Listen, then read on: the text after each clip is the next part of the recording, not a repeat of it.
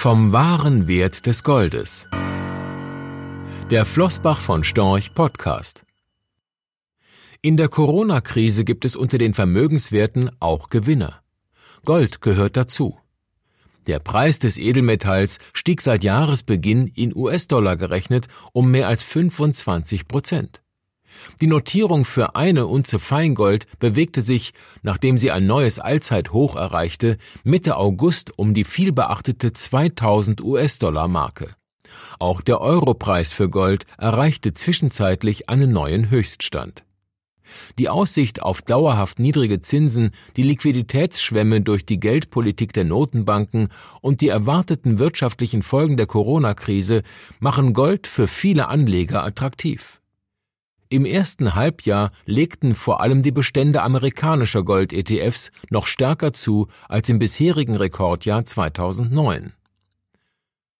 Auch wenn sich der ein oder andere Anleger über die Preissteigerungen freuen mag, Spekulationen auf kurzfristige Entwicklungen werden dem eigentlichen Wesen langfristiger Goldanlagen nicht gerecht.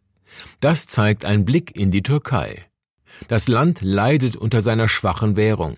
Die türkische Wirtschaft steckt in der Krise, die Investoren sorgen sich zudem um hohe, in Fremdwährungen aufgenommene Schulden und die Unabhängigkeit der Notenbank.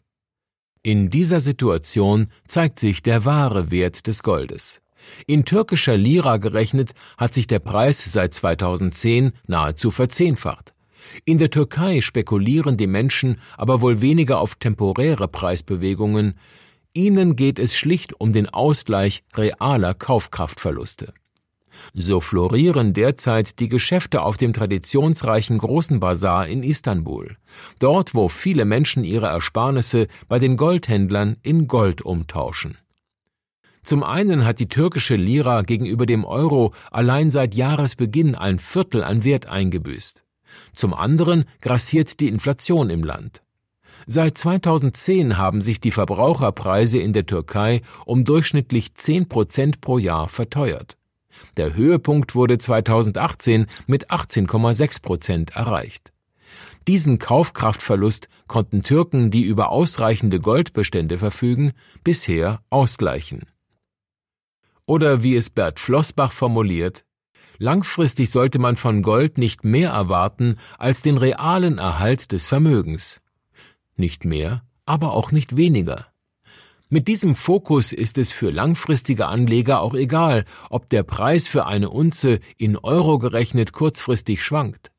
Denn der wahre Wert des Goldes zeigt sich in Währungskrisen. Gold ist Geld. Mit Blick auf ausufernde Staatsschulden und eine dauerhaft expansive Geldpolitik für Flossbach von Storch die Währung der letzten Instanz. Gold sollte für ein Anlegerdepot das sein, was die Feuerversicherung für das eigene Haus ist. Eine Police, von der jeder hofft, dass er sie nie benötigen wird.